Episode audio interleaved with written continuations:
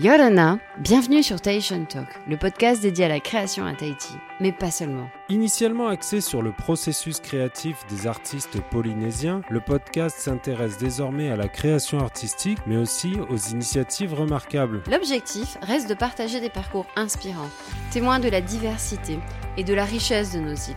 Vous écoutez Tahitian Talk, un podcast co-animé par Myriam Abono et Benjamin Brillouet. Yorana, bonjour à tous.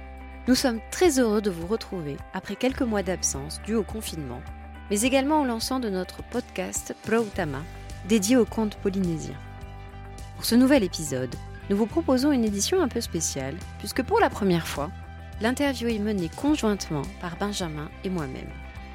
En effet, il fallait être au moins deux pour notre invité, qui ainsi que vous le découvrirez, est à la fois un artiste, mais également un entrepreneur nous avons le plaisir de vous proposer une interview de Tereyapiti Isabelle, musicien, producteur, découvreur de talent, distributeur digital et chef d'entreprise, puisqu'il a ouvert le seul magasin de 33 tours à Papeete. Un passionné donc, avec qui nous aurions pu continuer à échanger encore pendant des heures, tant sa connaissance de la musique est vaste. C'était pour nous un échange très enrichissant et nous vous invitons à le poursuivre lors d'une visite d'Atomy Records au quartier du commerce de Papeete, un lieu atypique qu'il a créé. C'est donc avec un grand plaisir que je vous invite à découvrir cette interview très particulière avec Tereya Piti. Tereya Piti, bonjour et merci de nous recevoir. Bonjour et merci pour l'invitation. Alors c'est une grande première pour nous parce que déjà c'est la première fois qu'on va faire euh, l'interview à deux. Donc euh, je vais faire l'interview de Tereya Piti avec Benjamin. Bonjour.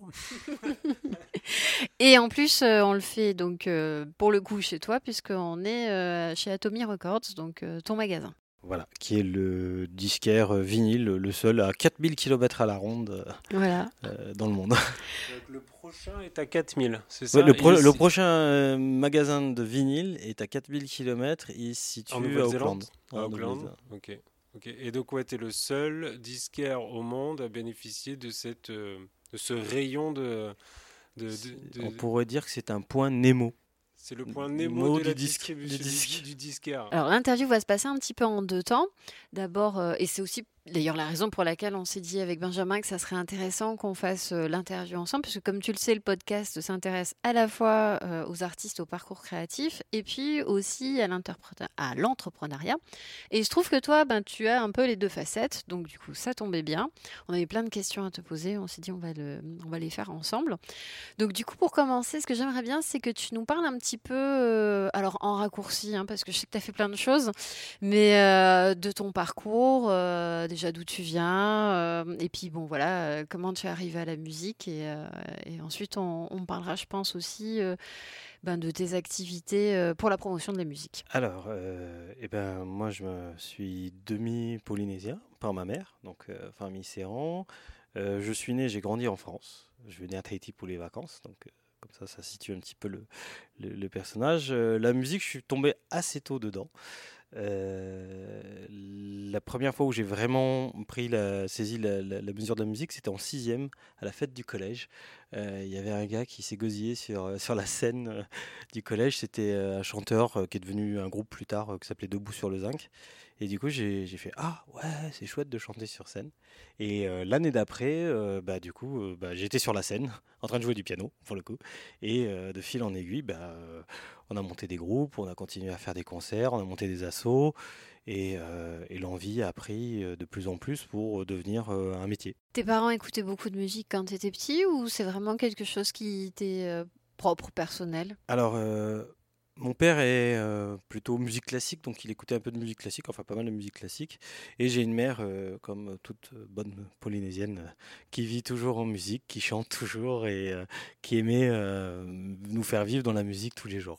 Tu disais que tu as rapidement monté sur scène et tu jouais du piano. Tu, as appris le piano, tu t'es fait le, le, conservatoire les années euh, académique Pas du tout.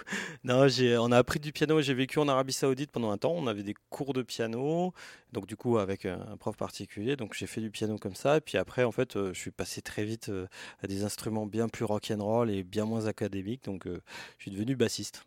Et donc, du coup, j'ai fait euh, de la basse euh, de mes 15 ans à euh, encore aujourd'hui de temps en temps. Et donc, du coup, les groupes dans lesquels tu jouais, c'était plutôt quel genre de, de musique? Alors, plutôt du rock Alors, moi, j'ai joué à la fois dans des groupes de rock, à la fois dans des groupes de, de reggae, ska, funk.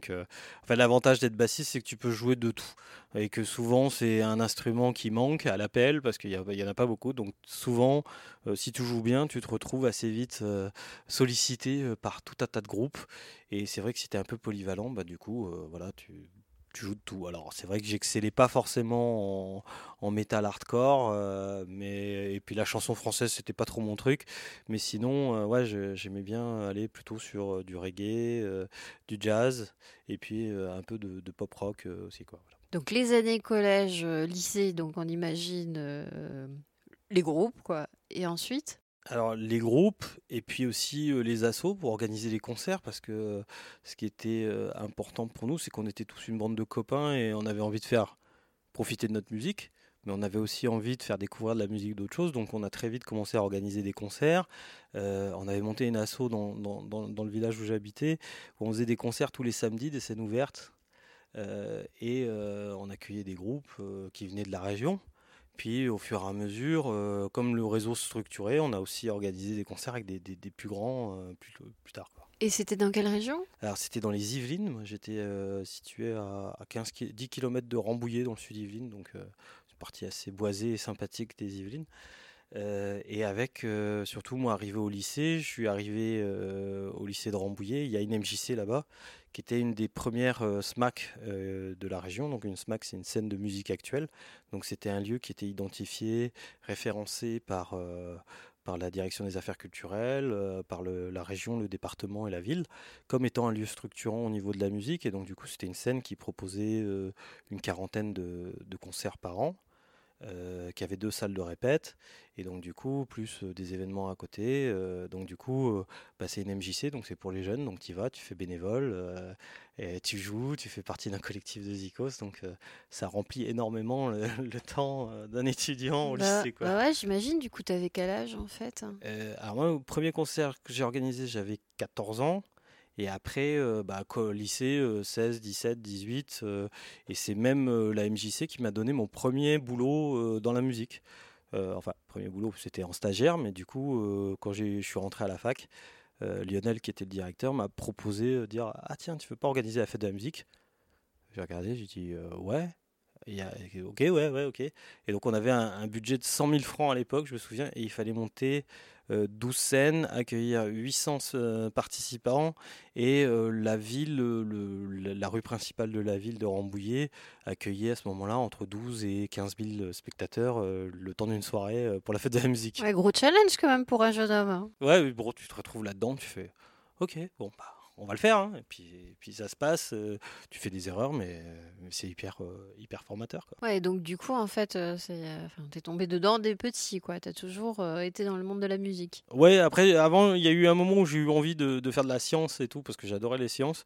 Puis finalement, bon, c'était plus facile pour moi de faire de la musique et des lettres. La musique n'est-elle pas une science? Si, d'ailleurs, c'est ce que j'ai dit à mon prof de maths en terminale. en première, c'était pourquoi vous voulez faire des maths? Bah, c'est pour compter le temps. Et en fait, tu, tu, faisais les deux activités, c'est-à-dire que tu faisais à la fois de l'organisation musicale et tu continues à jouer Parce que j'imagine qu'à un moment, euh, bah, tu es obligé de choisir aussi entre les deux. C'est ce que j'ai fait euh, jusqu'à la fin de ma fac, euh, donc en 2002, jusqu'en 2002, où j'étais là, j'oscillais entre jouer de la musique et tout. Et puis en fait, le dernier groupe avec qui j'ai joué, la dernière année, on a fait une, une, trentaine, une quarantaine de dates. Donc on avait l'envie de se professionnaliser, de passer au-dessus, parce qu'on commençait à avoir euh, suffisamment de dates pour faire un, statut d'intermittent. Mais euh, moi, je me suis rendu compte que euh, bah, à côté, je travaillais à Paris pour Garance Productions, qui, est un, gros tourneur et qui est à l'Élysée Montmartre. Et en fait, j'arrivais que bah, je commençais à être en retard aux répétitions. Enfin, sur, mon travail en tant que musicien, j'étais en retard. Et donc, du coup, là, j'ai mm, s'est posé la question. Et puis, du coup, bah, j'ai pris le côté financier j'étais sûr. Donc je suis allé euh, sur la prod et, du coup euh, j'ai arrêté la musique euh, de façon, je dirais, plus professionnelle. Mais après j'en ai toujours continué à en faire puisque même durant ma vie professionnelle, je suis allé répéter avec quelques groupes, faire quelques concerts. Euh, donc euh, ça s'arrête pas quoi. Même aujourd'hui, je joue toujours de la musique. Et donc en fait, euh, en fait, tu as glissé du monde associatif vers le monde professionnel en continuant à être dans l'organisation et la production de, concerts, c'est ça? C'est ça. Alors après, la petite particularité, c'est que le monde professionnel de la culture, en, tout cas en France, il est souvent mitoyen avec le monde associatif. Il est très très proche les deux baignent dedans, puisque euh, du coup, souvent, ce sont des associations qui tiennent des lieux, qui tiennent des, structures professionnelles. Il n'y a que euh, la partie, euh, je dirais, tourneur, producteur sur les grosses dates qui, elle, est souvent en, sous statut d'entreprise. Mais pendant très longtemps, des, salles, et même toujours, sont conduites et portées par des associations. Donc, parce que la musique, en tout cas les musiques actuelles, sont un mouvement euh, à la fois euh, culturel et militant. Et ce sont les associations qui ont porté ça. Euh, pour, sans, s'étaler, mais dans les années 70, c'était pas reconnu, on parlait de rock. Dans les années 80, personne n'en voulait, il n'y avait pas une institution culturelle qui s'intéressait à ce genre de trucs.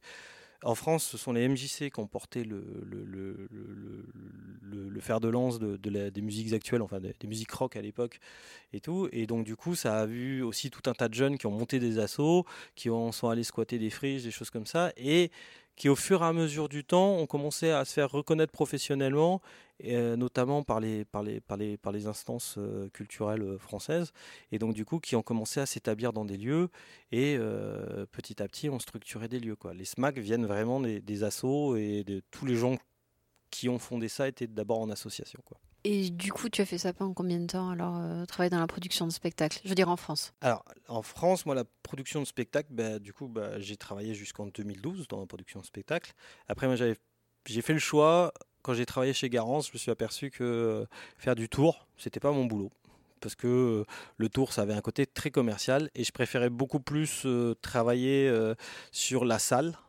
Parce que l'avantage d'une salle, c'est que tu peux travailler autour d'un projet culturel donc du coup, euh, poser des valeurs, poser des objectifs qui ne sont pas forcément des objectifs commerciaux, mais qui ont euh, des objectifs, euh, je dirais, plus sociaux et, plus culturels. Donc, ça, donc naturellement, je suis allé vers les SMAC et, donc du coup vers un lieu qui a une scène sur laquelle tu peux faire une programmation avec, avec un feeling, avec une envie, promouvoir justement des artistes qui ont pas pignon sur rue, parce que malgré tout, aujourd'hui, c'est toujours le cas aujourd'hui, mais 90% de la musique écoutée, elle est produite par 5 à 10% des artistes en fait.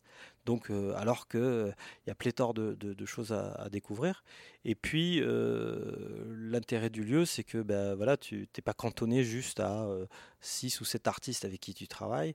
Tu vas rencontrer peut-être 120, 200 artistes dans ton année. Il y a un petit côté dénicheur de talent. Enfin, il faut être curieux, j'imagine aussi. Il faut être complètement curieux parce que quand une salle de concert. Alors quand j'ai eu la première salle où j'ai travaillé, je recevais 600 cassettes par an, CD, cassettes et CD, parce qu'il y avait encore des cassettes. Et, euh, après le temps passant, on en recevait euh, avec l'arrivée des réseaux sociaux, tout ça c'est quasiment 2000 euh, à 4000 sollicitations euh, que tu as euh, voilà, par an quoi, en tant que programmateur. Donc du coup, il faut être assez curieux. J'imagine c'est beaucoup d'heures d'écoute, c'est du boulot. quoi. Hein. C'est énormément d'heures d'écoute. Après, bon, le temps passant, tu vois, c'est comme quelqu'un qui a l'œil pour un tableau. tu sais tout de suite aux quatre premières notes à quoi t'attendre et donc du coup, tu vas zapper beaucoup plus vite, mais n'empêche que ça fait quand même des heures d'écoute. et puis des fois, il y a des choses sur lesquelles tu, comment dire, euh, t'es pas euh, c'est difficile d'être juge sur des artistes sur des styles qu'on connaît mal ou qu'on connaît moins bien des fois euh, du coup c'est aussi pas mal de s'entourer avec des comités de programmation des comités d'écoute et du coup, tu as des gens avec qui tu travailles, des bénévoles. pour pouvoir conforter les goûts aussi, j'imagine. Et puis après, malgré tout, même si tu as un projet culturel, même si tu as des aides publiques, des choses comme ça, ça reste quand même un budget, ça reste un, projet économique aussi. Donc il faut que les artistes trouvent leur public. À titre d'exemple, moi j'ai travaillé dans une salle en Corrèze, à Tulle. J'avais pris la direction et là-bas, la programmation était très pointue au milieu de la Corrèze, euh, voilà, ils avaient un équipement, l'équipement était doté de 450 places euh, debout. Taux de remplissage, c'était 100 personnes. Bon, il y a des difficultés financières, il y a un moment, il faut repenser la programmation et tout. du coup, moi, je me suis heurté avec le, le, CA de l'association qui voulait pas revoir l'orientation artistique parce que et voulait voir que des subventions augmentées. Sauf que bah non, ça ne peut pas simplement marcher comme ça. Il faut aussi que ça soit en corrélation avec son public. Et puis, euh, très honnêtement, faire venir des artistes pour qu'ils jouent devant cinq personnes. Oui, c'est ce que j'allais dire. Même pour les artistes, ça doit pas être agréable non plus de jouer devant une salle euh, quasiment vide. C'est ça. Et en plus, le, travail que tu veux faire de découverte et, euh, je dirais, en termes d'éducation de tes publics, tu le fais pas parce que les gens viennent pas. Donc si c'est toujours les mêmes 50 personnes qui sont déjà acquises à un style, à une esthétique ou autre, eh ben, en fait, tu fais pas ton travail, euh, je dirais, de, service public en disant, allez, on, fait découvrir à d'autres gens, quoi.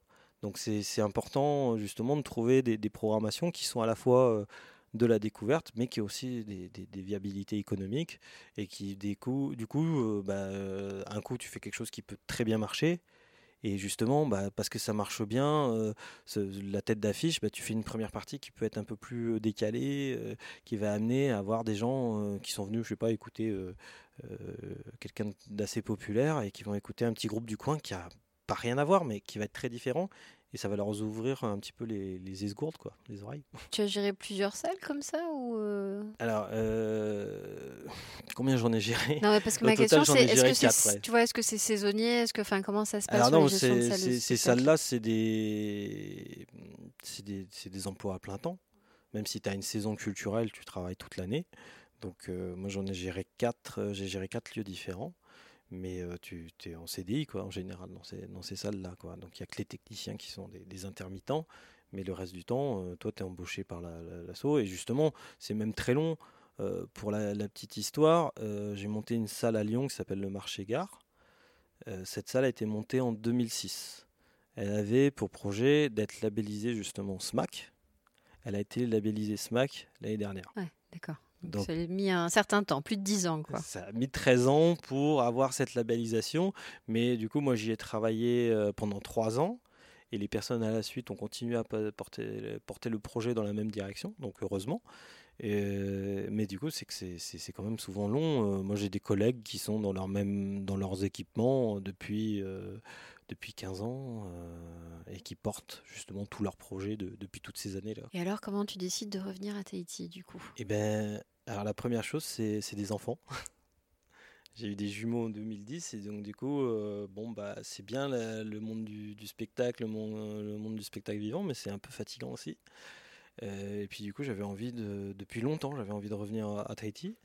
Euh, l'occasion était que bah, j'avais la maison de ma grand-mère qui, était, qui était libre et du coup j'ai dit à ma femme, comme j'étais que sur un CDD sur, sur, la précédente structure, j'ai dit écoute à la fin du CDD si ça te dit. Tu dis c'est le bon moment. On y va, on teste. Donc euh, on est, on est arrivé en, 2012 à, Tahiti. Et sans avoir de perspective forcément, enfin tu n'avais pas tâté le terrain dans le monde de... Non, aucunement. Euh, la seule fois où j'avais eu un vrai tâtage de, on va dire vraiment tâter le terrain, ça avait été en 99, j'étais venu et euh, à l'époque j'avais rencontré Jean-Marc Pombrin, qui était directeur de l'OTAC à ce moment-là.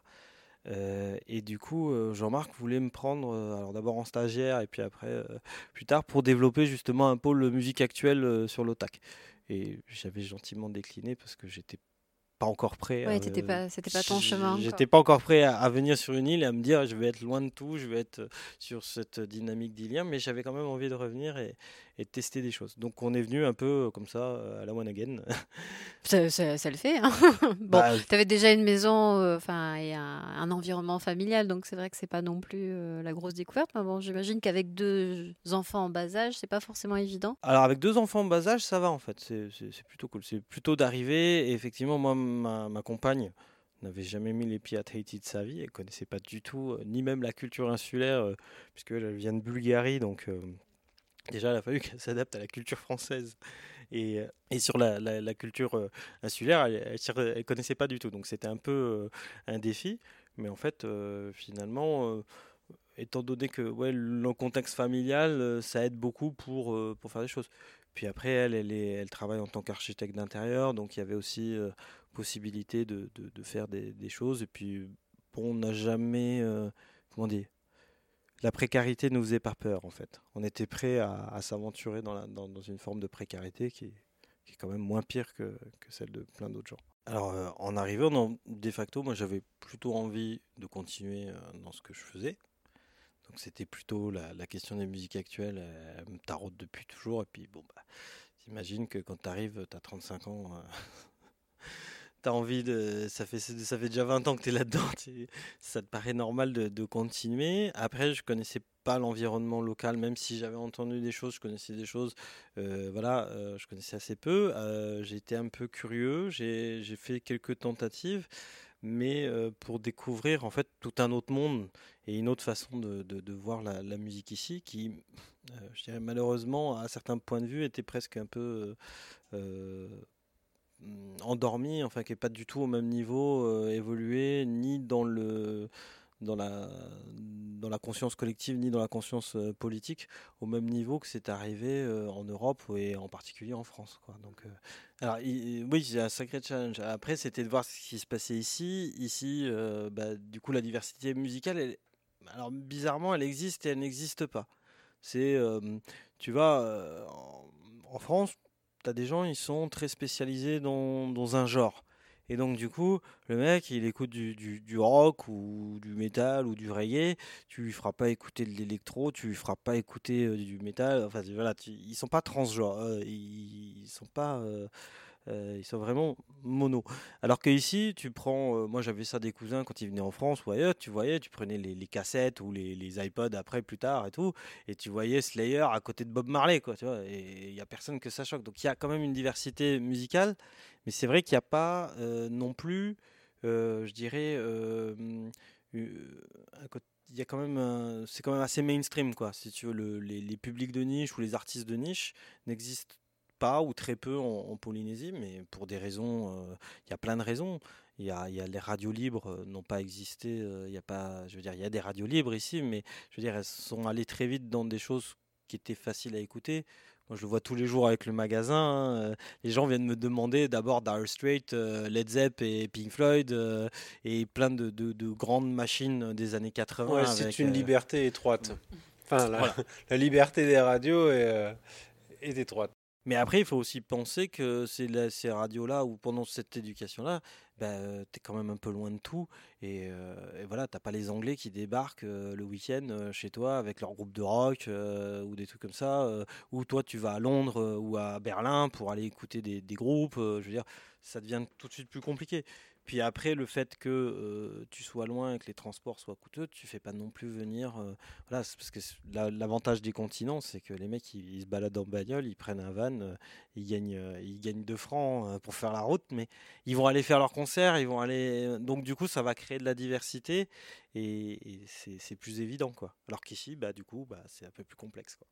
Ouais, donc j'imagine que bah, il y a peut-être un petit choc en arrivant quand même et qu'à un moment tu as dû te demander bon bah ok la musique actuelle euh, en Polynésie c'est pas prêt encore. Donc du coup euh, enfin il a fallu que tu te réorientes et que tu euh, que envisages d'autres perspectives. Ouais j'ai beaucoup j'ai beaucoup réfléchi sur, certaines choses même sur, des, travaux qu'on a pu faire ensemble et puis de voir un peu en fait l'idée le cheminement des choses euh, et, effectivement, moi je suis arrivé avec des choses un peu déjà euh, euh, dans ma tête qui étaient déjà un peu trop, trop calquées sur ce, sur ce qui existait ailleurs. Et du coup, effectivement, ça m'a fait un petit peu un choc. Ça m'a fait un peu genre, oula, bon, et euh, du coup, j'ai pris du recul. J'ai pris quasiment 4 ans de recul où j'ai fait quasiment, euh, j'ai fait quelques petites choses à côté en musique, euh, faire un peu de promotion, essayer de travailler avec des artistes locaux. Mais il y a pendant 4 ans, j'ai essayé de réfléchir à qu'est-ce que je pouvais faire pour justement amorcer un petit, un petit truc dans cette, dans cette logique-là. Et petit à petit est venue l'idée du magasin en fait, de, de, vendre des vinyles. Finalement, c'est de se remettre à la source euh, des, produits, d'essayer de dire, ben voilà, ok, euh, moi je crée mon lieu, mon espace, parce que je suis assez convaincu, alors c'est peut-être parce que je viens de là, mais que ce sont des lieux qui vont fédérer des gens, et que c'est plus simple pour euh, véhiculer des idées, des, des envies, d'avoir un espace où les gens savent que bah, cet espace il est là, il est présent, donc tu viens, tu pousses la porte, tu auras quelqu'un qui va te répondre, avec qui tu vas pouvoir échanger. Et donc, donc voilà, donc j'en suis venu petit à petit. petit à petit à, Mais c'est vrai que enfin, le vinyle à Tahiti, c'était audacieux en fait. Bah, L'idée du vinyle, c'est que tu es c'est un peu un prétexte quelque part. c'est de, faire ce lieu et de se dire tiens on va faire quelque chose. Mais après le, vinyle, euh, conjoncturellement parlant, euh, dans le monde, euh, oui ça, revient à la mode ça bien sûr. Déjà, ça fait plus d'une dizaine d'années que le vinyle revient bien et justement il y a une stabilité du marché. Et surtout, ce qui était chouette avec le vinyle, beaucoup plus qu'avec le, CD, c'est que le CD a enfin, pas disparu, mais a quasiment n'existe plus. Vendre du digital, j'en fais par ailleurs mais on voit bien les résultats et puis la façon dont c'est choisi. Quoi. Bah, justement, c'est ça qui, qui, qui, qui m'intéressait, c'est que je sais que tu as essayé justement de monter. J'ai toujours, voilà, toujours pour monter voilà, du digital. Et donc, du coup, quand j'ai vu que tu avais ouvert un magasin de vinyle, je me suis dit, waouh, c'est quand même un, un, grand écart, mais qui, là, par rapport à ce que tu viens d'expliquer, fait sens en fait. En fait, pour moi, elle fait complètement sens dans le sens où bah, le digital, c'est bien, mais t'as pas de rapport humain et la musique malgré tout ça reste euh, pour moi euh, et même l'art en général c'est pas des algorithmes qui vont nous dire ce qu'on a c'est plutôt des échanges des partages des, des, des, euh, moi je me souviens de trucs qu'on est venu me mettre dans les oreilles voilà si j'avais pas un pote qui était venu en quatrième me mettre Rage Against the Machine dans les oreilles dans, dans la cour du, collège j'aurais jamais écouté quoi. J'aurais pas pris un choc au milieu de ma cour, euh, de la cour. Euh, donc du coup, euh, le numérique, ouais, le problème du numérique, c'est que finalement, on s'enferme souvent dans ce qu'on écoute déjà, parce que justement, c'est des algorithmes qui te proposent et qui te reproposent ce que tu aimes et puis qui aiment bien flatter ton ego avec ce que tu aimes. Et donc du coup, tu vas pas tant vers la découverte avec le numérique. Et puis l'autre, euh, l'autre chose, c'est que finalement, euh, il y a un truc qui est bien, c'est que quand tu aimes un artiste, finalement, tu aimes bien le posséder, et le numérique, on le possède pas. Moi, j'ai des disques, j'en ai, ils ont mon premier disque, je l'ai acheté en 88, mon premier vinyle, je l'ai toujours. Mon premier disque dur sur lequel j'ai du son, euh, bah, il est cramé depuis des siècles. Donc du coup. Euh, c'était quoi ce premier vinyle de 1988 alors, Le premier vinyle que j'ai acheté, c'était dans une brocante avec mon voisin Séverin. À l'époque, on s'entendait euh, comme cul et chemise. C'était 88 ou 89. Euh, et c'était Pink Floyd, South Full of Secret de Pink Floyd. Et en fait, le disque valait 5 francs français de l'époque. Et on avait chacun 2 francs 50.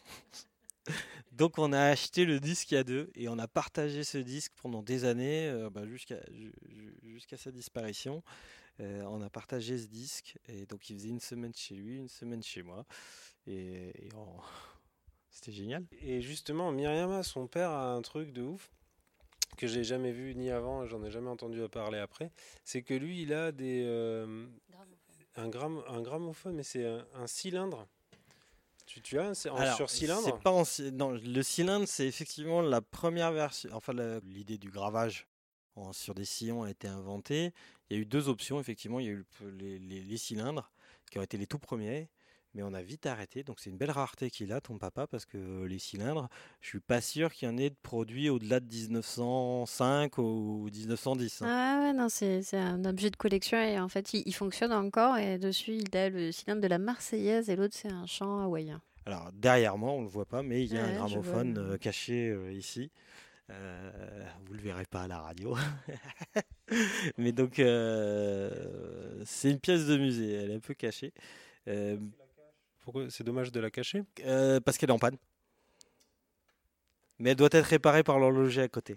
En fait, il est de 1917 ou de 1918 ce, gramophone. Il est arrivé ici à Tahiti, je ne sais pas trop comment. C'est un vétérinaire qui l'avait, j'ai récupéré. Et du coup, euh, bah là, euh, c'est un système d'horlogerie. Et coup de bol, un des horlogers du quartier du commerce, euh, pour pas le citer. Ah, je me doute qui c'est. c'est le réparer. C'est le réparer parce qu'il a réparé des coucous et des, ah, gramophones pendant très longtemps. Donc, monsieur N. Nicolas B. euh, il faut dire son nom. Si ce monsieur est capable de réparer des pièces, sûrement euh, comme le papa de Myriam, qui a, il y a peut-être d'autres personnes qui ont des, des pièces de musée chez eux qui ne fonctionnent plus, euh, faites appel à, cet horloger. Euh, bah, Nicolas de Meilleur de, de Bijoux, voilà. Et donc du coup, tu as ouvert le magasin ici, bah, ça fait deux ans. C'est ça, j'ai ouvert le 22 décembre 2017. Et tu as trouvé du public Tu t'y attendais ou pas du tout? Ça a été une surprise pour toi de, de, voir qu'il y avait quand même un public en Polynésie pour, euh, pour ce type de commerce? Alors je m'attendais à avoir un public quand même, un petit peu. Euh, ce que je m'attendais c'était de trouver autant de gens quand même ici à Tahiti qui avaient quand même gardé des vinyles, qui continuaient à écouter des vinyles. Et surtout, là où été très très surpris, c'est que je pensais que ceux qui auraient gardé des vinyles étaient euh, plutôt, j'aurais dit, euh, des, des, CSP, des choses comme ça. Et en fait, pas du tout. Il y a énormément de Polynésiens qui ont gardé leurs vieux tourne-disques ou leurs disques. Il y en a qui les ont toujours réécoutés. Je me souviendrai toujours euh, le jour où j'ai un monsieur qui est rentré et qui était en pleurs parce que ça faisait dix ans qu'il cherchait un, stylus pour son, tourne-disque. Et il avait fait le tour de tous les Chinois autour du marché qui n'en avaient plus. Et voilà, je lui ai retrouvé un stylus, il était, euh, il était aux anges. Ah, c'est super, non mais c'est vrai que moi je regrette que mon père n'ait pas gardé ses disques, mais c'est vrai qu'à une époque, enfin voilà, il y en avait partout et que et que on a, on sait, enfin plein de gens se sont dit le disque est mort quand euh, quand les cassettes et les CD sont arrivés. C'est bien que, que tu puisses faire revivre tout ça. De façon surprenante quand même à Tahiti, je crois que euh, là affiché, on a trois magasins de disques. Là, on a Disco Shop, Tahiti Music et Honolulu. Il y en avait un autre rue du commandant d'Estremo aussi. Enfin, je crois qu'il y a eu jusqu'à six magasins qui vendaient des vinyles, six ou sept magasins qui vendaient des vinyles quartier du commerce, il y avait Disco Shop, hein, donc il y avait déjà un magasin de vinyle dans le, dans le quartier. Et, euh, donc, par rapport à la taille de la population, euh, même avec tous les gens du CEP, eh ben, il y a quand même énormément de disquaires. Il y a eu énormément de disquaires en Polynésie. Et c'est ce que, ce que je disais quand je faisais le montage du projet. Je disais, mais les, on me disait, ouais, mais ici, le Tata, il va pas s'intéresser au disque, la musique, il n'a pas de culture musicale. Alors que non, les Polynésiens aiment la musique et finalement sous toutes les formes. Euh, et s'ils peuvent l'écouter sous vinyle, bah, ils sont. ils sont curieux de tout. Alors justement, quand on est arrivé, j'ai fait un petit peu le tour. J'ai regardé euh, les, genres musicaux que, que, tu avais. Donc j'ai vu que tu as de la musique euh, polynésienne, de Tahiti, hawaïenne, de la musique française, as de la variété. Tu as un petit peu tout. Ton choix, tu le fais comment en fait? Alors déjà, étant traité, ce que je disais en préliminaire un peu plus tôt euh, avant, c'est que bah, ici, a pas de, on peut pas faire être un disquaire spécialisé dans un style. Euh, donc du coup, il a fallu que j'ouvre au maximum. Après, j'ai fait aussi en fonction de, donc j'essaye de représenter un petit peu de tout, puisque euh, il y a des gens qui écoutent du jazz, de la chanson, les disques polynésiens. J'ai eu la chance de retrouver un, vieux stock de, disques de Eddie Land, donc de Tahiti Records. Donc j'ai un, un, stock euh, de 800 disques polynésiens. Donc euh, ça c'est chouette. Ouais, c'est pas mal, c'est bien. pas mal. Euh, la plupart sont déjà aux archives, hein, parce que je crois qu'ils en ont donné 10 de chaque aux archives. Mais, mais du coup, du coup bah, j'essaie de faire de tout. Après, ce qui est assez étonnant avec le temps, c'est que j'ai aussi un public qui est un public de voyageurs, de touristes. Et oui, D'accord, il y a des, touristes qui viennent euh, acheter du, disque par enfin voilà de, collection quoi. Alors de collection ou simplement du disque tout court. Euh, j'ai eu des couples de Français, de gens qui venaient m'acheter des disques mais euh, qui s'en mettaient pour 30 000 balles voilà de, disques, donc ça fait quand même quelques quelques disques. Oui, c'est un beau budget, oui. C'est un beau budget et les gens me disaient, ça m'est arrivé plusieurs fois, ils m'ont dit ah mais tu sais là on est en vacances, on a du temps du coup, on fait des trucs qu'on n'a pas le temps de faire chez nous. Alors même si on est ici à Tahiti, euh, il y a un disquaire, euh, nous on aime les disques, euh, on n'a pas le temps d'en acheter quand on est en France, ben voilà, on en achète. Après, chez, par exemple les Américains quand ils viennent, ils aiment bien parce qu'ils ont des disques européens, les Japonais aussi, c'est pareil, ils aiment bien pour les disques européens. Puis après les disques tahitiens ça, ça marche. Euh, je veux dire, euh, c'est un souvenir. Euh, je sais pas, je crois que j'en ai vendu 300 ou 400 des disques polynésiens parce que j'en avais récupéré aussi à droite à gauche en occasion. Et ça, ça fait un bon. Oui, parce que j'imagine que c'est pas forcément facile à trouver non plus pour les gens qui, qui sont amateurs de disques. Donc, pas du tout, ouais. Et puis des fois, j'ai des raretés qui traînent ici, qui sont arrivées parce que c'est le, truc génial de, de l'insularité, c'est que les choses arrivent mais ne repartent pas. J'ai eu un client une fois qui me dit qui m'a acheté des disques, mais qui m'a parlé d'un autre truc qui faisait de la radio amateur. Et en radio amateur, il cherchait un transmetteur.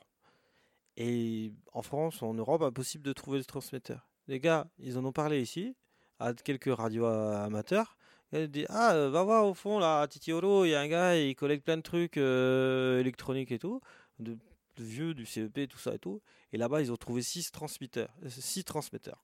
Le gars, il a appelé les autres en France, il a dit Ah, il y en a 6. Alors qu'il courait après. et donc, du coup, les choses arrivent et repartent pas. Moi, j'ai des disques qui viennent de l'armée, des trucs, tu es là, tu sais pas pourquoi.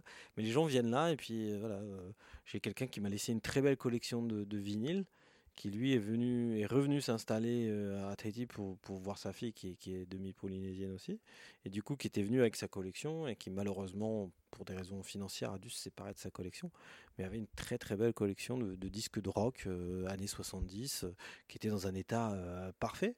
Parce que le gars, les a écoutés une fois et euh, les a mis sur bande. Et après, il les a jamais retouchés. Donc ils sont en état euh, super. J'ai une question un peu bête. Est-ce qu'on peut dupliquer des, vinyles? C'est-à-dire que si tu tombes sur une perle extrêmement rare, euh, qu'est-ce que tu en fais? Enfin, Tu peux la, la, préserver en la dupliquant du coup? Parce que si tu la vends pour le coup à un touriste, elle disparaît. Alors mon rôle, il n'est pas d'être archiviste je me suis souvent posé la question, je me suis même euh, souvent mordu les doigts à, vendre des disques que j'aurais préféré garder. Mais bon, c'est un peu le, le, jeu, parce que sinon, euh, euh, je me ruine. Hein, je, je garde la je, je, commande des disques, puis je les commande ouais, pour moi. c'est pas que pour toi. c'est pas que pour moi. après, ça m'arrive de, de, de, conserver quelques vinyles, puisque j'ai une platine vinyle qui me permet de numériser des disques. Donc c'est même un service que je propose aux gens qui sont propriétaires de leurs disques et qui viennent me voir et qui peuvent euh, on peut passer la musique sur euh, sur euh, fichier numérique. Je le fais aussi avec des cassettes. Là, il n'y a pas longtemps, j'ai un musicien qui est venu avec tout un tas de vieilles cassettes. Il faut, d'ailleurs que les finisse ce week-end.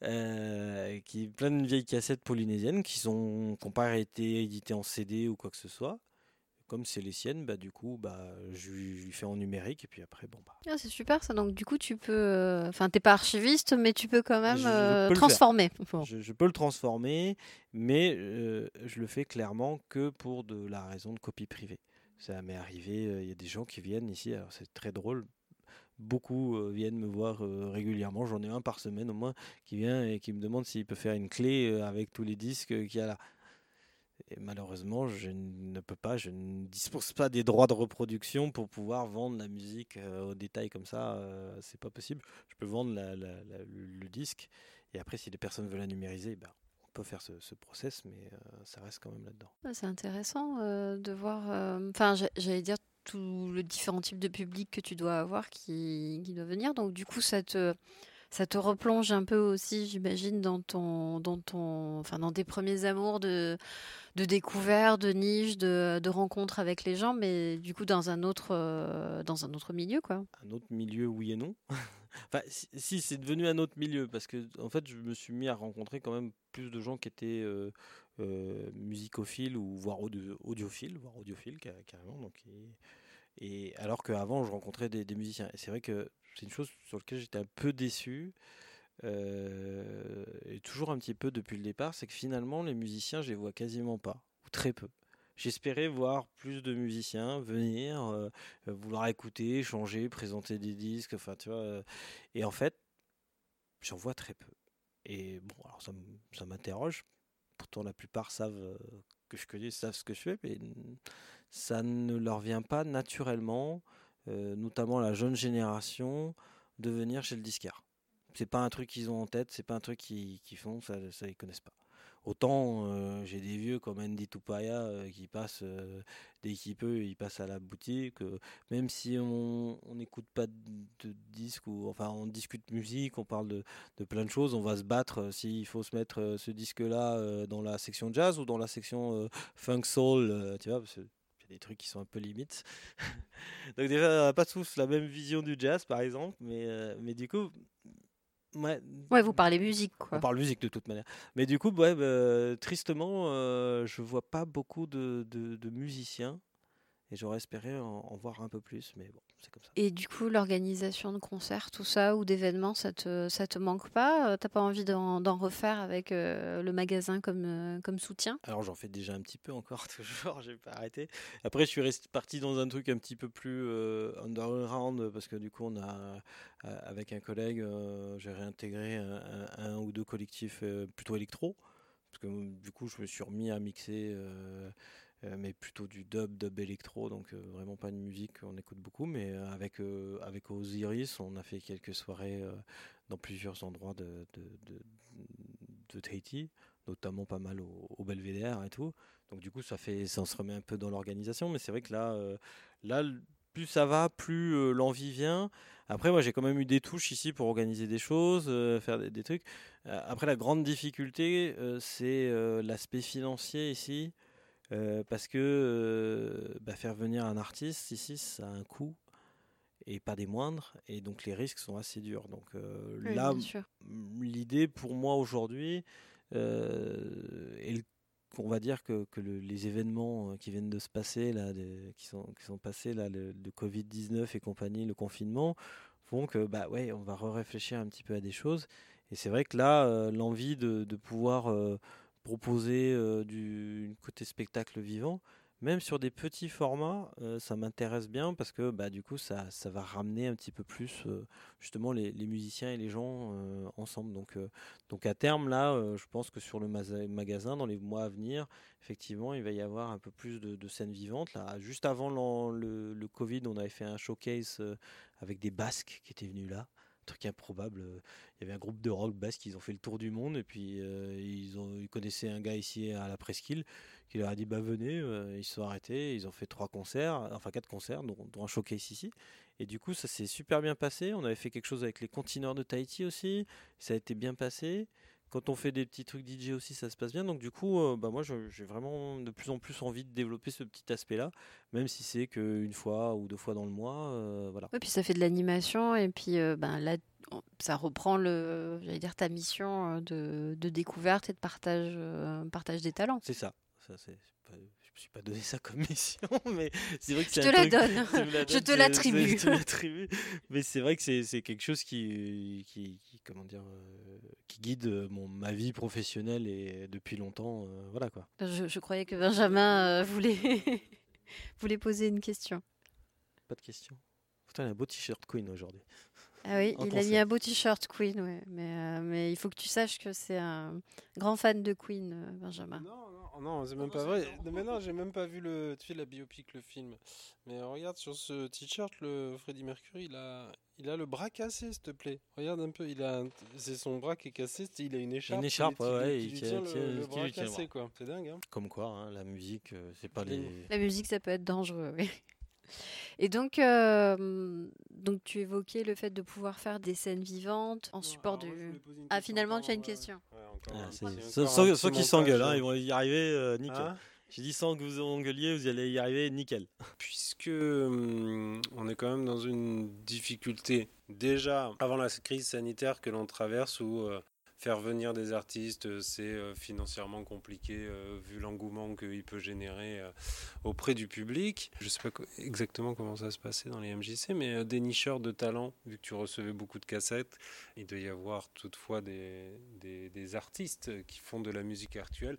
Je pense à ça parce qu'on était allé voir avec les enfants un concert de jeunes rappeurs à, à Place Toata. Il y a un groupe qui a fait la première partie, donc c'était une qualité toute, euh, modeste. Mais j'étais quand même surpris. Moi, je pensais pas qu'il y avait des jeunes qui faisaient du rap. Je pensais que ça n'existait pas. Je pensais que c'était un truc qui était complètement boudé. Et finalement, euh, pas tant que ça. Et je pense qu'il y a des gars qui font du trash. Je pense qu'il y a des mecs qui font du, funk. Je pense qu'ils sont pas nombreux, mais, je pense qu'ils sont à, à découvrir. C'est bien parce que c'est presque une question euh, d'un truc un peu caché que j'ai quand même un peu de temps en temps, puisque les jeunes rappeurs dont tu, parles, du coup, euh, j'avais été sollicité parce que je connais bien la prod française qui s'occupait de, la tête d'affiche et qui m'avait euh, contacté en me demandant hey, eh, Tu connais pas des jeunes rappeurs et tout? Parce que, bon, on nous a proposé un groupe, mais bon, nous, on préfère vraiment des jeunes de 18, 19 ans et tout. Et donc, du coup, bah, c'est moi qui les, les, les jeunes locaux et qui les a proposés à la prod et la prod a, tout de suite accroché et ça l'a bien fait. Euh, donc du coup, moi je m'intéresse quand même malgré tout, euh, même si, si on ne me voit pas tous les jours. Ah, tu euh, vois que quand même tu continues ta mission, je le savais. donc, donc du coup, oui, alors moi dans les petits projets qui sont à côté, c'est que je commence à travailler avec un, un beatmaker, looker, enfin beatmaker, qui, a, un studio ici, qui est quand même qui est pas jeune lui, mais avec qui on travaille avec des, plus jeunes justement et sur lequel on est en train de, développer petit à petit une boîte de prod pour justement euh, comme tu parles, comme tu dis, euh, promouvoir à l'extérieur. C'est justement moi personnellement euh, l'avenir, comme je vois, c'est plutôt justement de travailler avec des artistes locaux sur le, lieu, permettre de faire des expérimentations, de tester des choses, tu vois, où bah, il n'y a pas de scène à Tahiti, où voilà, les scènes à Tahiti, tu fais de la reprise, où tu es déjà connu et tu fais un petit festival comme le festival de bière, euh, voilà. Mais il n'y a pas d'endroit où euh, tu peux aller essayer euh, de pousser une chansonnette, un truc un peu bizarre. Enfin, il n'y a pas, y a personne pour te t'inviter à ça, quoi. Un café-concert, quoi. Comme un café-concert, si tu veux. Il n'y a pas vraiment d'endroit pour ça. Donc du coup c'est ça et en fait ouais il y a déjà des gens des jeunes qui font à la fois de la musique électronique qui font du rap euh, en rock, il y a des choses, en métal, il y a des choses intéressantes. Euh, sur les parties rock, euh, un peu moins d'ailleurs, c'est drôle. Pareil sur le reggae, étonnamment, il y a pas, il y a quelques reggae, reggae man, mais il n'y a pas de, de, de vraies bandes reggae qui jouent, qui machinent. On voit quand même plutôt des jeunes qui sont sur l'électro. Moi, je vois beaucoup de jeunes qui vont plutôt vers les musiques électroniques. Avantage des musiques électroniques, c'est que bah, c'est un ordinateur. Euh, enfin, je veux dire, euh, euh, l'apprentissage musical est pas le même. Des fois, il est même plus facile. Après, justement, alors c'était un sujet qu'on avait avant les, nouvelles problématiques. Maintenant, on va voir ce que c'est. Mais là, moi, j'avais dans les tuyaux une formation justement sur un logiciel qui s'appelle Ableton, qui est un logiciel de, création musicale. Donc, donc j'ai deux amis qui sont formateurs Ableton dont une amie qui est la première femme certifiée à Ableton, donc du coup ça me fait encore plus plaisir parce que justement c'est bien de montrer que la musique c'est pas qu'un truc de mec, c'est aussi, euh, et notamment la musique électronique, il y, a des choses avec les, femmes et, ici je pense qu'il y, a tout un travail aussi à faire là-dessus parce que je vois beaucoup de musiciens de, de, de, chanteurs et tout, mais finalement les chanteuses, on les voit juste dans une section euh, type, euh, bon, elles font un peu de reprise et puis euh, de la chanson locale, mais on les voit pas s'exprimer sur, d'autres sur d'autres niveaux artistiques. Connaissant le talent des Polynésiens et des Polynésiennes pour la musique, on se doute qu'il doit y avoir des DJs en sommeil parmi la, la jeune population? Oui, très certainement. Et puis du coup, euh, non, c'est pas que les DJs, c'est vraiment d'arriver à avoir des, gens qui sont un peu plus producteurs et surtout d'arriver à aller à l'extérieur. Alors après, c'est un, une grande question parce que des gens, et même j'ai essayé aussi un petit peu d'aller promouvoir euh, la scène locale. Le gros problème qu'on a avec euh, notre scène locale, c'est pas forcément sa qualité artistique, c'est sa qualité organisationnelle et structurelle où euh, bah, en fait les mecs font, mais il n'y a pas de plan, il n'y a pas de perspective, on fait. Et donc du coup, les objectifs, euh, bah, quand en fait le, problème de la musique, c'est que souvent, comme beaucoup d'autres formes artistiques, euh, merci les, romantiques pour cette, c'est que c'est un truc de feignant, ça s'improvise, c'est comme ça, ça nous vient du ciel, et qu'en réalité, euh, faire un plan, euh, avoir un, groupe ou avoir un projet musical, c'est un projet. Donc un projet, ça a des bases, des objectifs.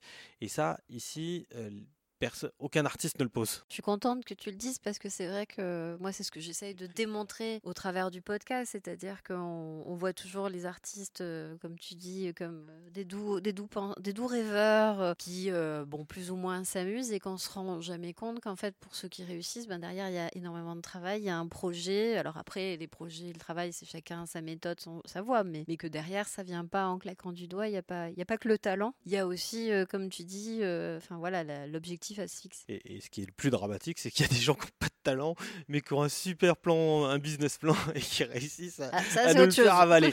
Euh, c'est ça le pire. Mais euh, c'est vrai que c'est un, un, travail, autant dans la partie même créative, où euh, ici je trouve qu'il y a des, des, choses qui sont intéressantes, mais souvent un peu inabouties, ou qui vont pas plus loin, où il y a des esquisses, ou des fois des, des, des comment dire euh, la sensation qu'il faut aller dans une voie alors qu'elle n'est pas. Après, c'est difficile parce que la musique polynésienne, d'autres cultures ont, euh, je dirais, euh, ont identifié les styles musicaux qu'ils avaient, ou en tout cas les racines de ce que c'était. Ici, en Polynésie, on sait pas on a du mal à définir c'est quoi la musique polynésienne, même si finalement, quand tu en écoutes, tu sais tout de suite que c'est de la musique polynésienne. Le dernier morceau de Kinvé, c'est pas de la musique polynésienne, on le sait tout de suite. mais, euh, mais du coup, quand même, il n'y a pas euh, le travail du coup n'est pas est pas fait euh, est fait sans objectif. Donc du coup, bah, même la recherche artistique, elle, elle, manque de, de choses. Je sais pas, je vais prendre un exemple, les, les petits jeunes qui font de l'électro, ils utilisent tous le même logiciel, et en fait, il se passe entre les samples ou les boucles, les sons qu'ils utilisent. Et en fait, il y a très peu de jeunes qui vont reprendre, créer leur propre sample, créer leur propre son, prendre leur son d'ici. Alors, ils écrivent, ils écrivent, ils composent de la musique avec leur état d'esprit. Donc ça leur donne une couleur euh, locale quelque part, parce que du coup, bah, tu penses pas pareil quand tu habites sur une île euh, paradisiaque au milieu du Pacifique que quand tu habites dans une cité HLM du 93. C'est très Oui, différent. t'as pas les mêmes préoccupations dans ta musique, c'est sûr. ouais. Même si euh, dans le rap, on trouve, euh, je travaille avec un, un jeune artiste justement où étonnamment, il y a énormément de thématiques qu'il a que tu vas très bien pouvoir transposer dans une banlieue de, région parisienne, hein, parce que la misère, euh, on a beau être au soleil, euh, elle est aussi violente ici qu'ailleurs, voire peut-être même plus. Euh, mais après, voilà, pour revenir sur la musique électro, ils composent avec leur état d'esprit. Mais à un moment, il n'y a aucun mec, et il n'y en a pas beaucoup, il y en a un ou deux quand même, qui s'est posé en se disant tiens, je vais retravailler mes sons. Je vais aller euh, sampler les instruments, l'environnement sonore que j'ai au quotidien. Donc, mon ukulélé polynésien, mon toéré. Mais je vais pas les sampler pour reproduire, juste faire une copie du, du toéré ou, du, du, ukulélé. Je vais le prendre, je vais le, je vais le triturer électroniquement, puisque j'utilise de la musique électronique, je vais le triturer, je vais, je vais lui redonner une, une patte, je vais lui redonner un son qui va être le mien et qui va être cette touche que je vais amener dedans, tu vois. Pareil, il y a des, trucs qu'on n'exploite pas, les chants de Jiménez, euh, il y a Heretu euh, au Marquis qui avait fait un beau titre avec euh, des chants de Jiménez euh, dedans. Très bien. Bon, après, Heretu, il, est au Marquis, c'est encore une autre histoire. Mais il y a quelques trucs où on peut aller chercher et à la fois, il faut aussi euh, aller faire quelque chose qui correspond à une attente d'un marché quelque part euh, mondial parce que on parle bien de business à un moment. Donc si tu fais un truc qui n'est écoutable que par des Polynésiens parce qu'ils ont le background ils ont la culture eh ben euh, ça marchera pas euh, au mec qui est à Détroit ou, ou à Bogota pour lui ça lui parlera pas quoi. Et pourtant il y a des trucs qui, euh, quand tu regardes les petits jeunes qui font de l'électro, tu regardes sur leur SoundCloud, tu vas voir un petit peu leurs followers, les gens qui les suivent et tout sur leur SoundCloud. Tu vas découvrir qu'il y a des gens du Brésil qui kiffent leur musique, le- tout- toutes les musiques là, que les vieux comme nous, on déteste un petit peu la sorte euh, de reggaeton un peu euh, avec plein de basses un peu bruyants là qui nous mettent dans les gibiers, dans les dans les, les boombox là qui se baladent en ville. Eh bien, il y a des il y a des publics aussi qui existent dans d'autres endroits et, et- et c'est pareil. euh, là, il y a comme il n'y a pas de stratégie, bah, les mecs ont de la data, ont de la donnée, mais ils l'exploitent pas. Ils se disent pas ah ouais bah, c'est cool. euh, Ouais, ils n'exploitent pas le euh, fait que, par exemple, il y a des gens qui les écoutent au Brésil et qui devraient s'intéresser Voilà. à pourquoi devraient les gens du Brésil, quoi. pourquoi les gens du Brésil? Ou si les gens au Brésil m'aiment bien, ils sont, euh, je sais plus, ils sont 70 millions, 80 millions au Brésil. bah, Ouais, go. Go, quoi. Ouais, nous, on est 300 000, quoi. Je veux dire, 300 000, euh, même si tu mets ta, ta musique sur Internet et que tu, tu- tu touches des, des sous, ou même si tu vends tes disques à tout le monde, je veux dire, tu vivras pas de ça. Tu, tu peux pas vivre de, de- de- de ce- comme ça, euh, parce que le, le marché natif est trop petit. Alors que si tu réfléchis et que tu as cette stratégie, bah, tu vas voir que bah, tu as des, des, des, des- endroits, des Ouais, zones t'as des où- niches de des niches développement, voilà, euh, je vais prendre le cas de Teiva LC. Teiva, il a très bien compris, sa niche c'est Ori Tahiti. Il voyage avec et il, va, et il travaille avec. Et du coup, moi, sur la distribution digitale, c'est un des plus gros, puisqu'on je travaille avec lui là-dessus, c'est l'artiste qui vend le mieux de tous les artistes polynésiens que j'ai. Lui, il fait à lui tout seul, il doit faire la, la moitié du chiffre d'affaires. Le second derrière, c'est Eto, quoi. Voilà.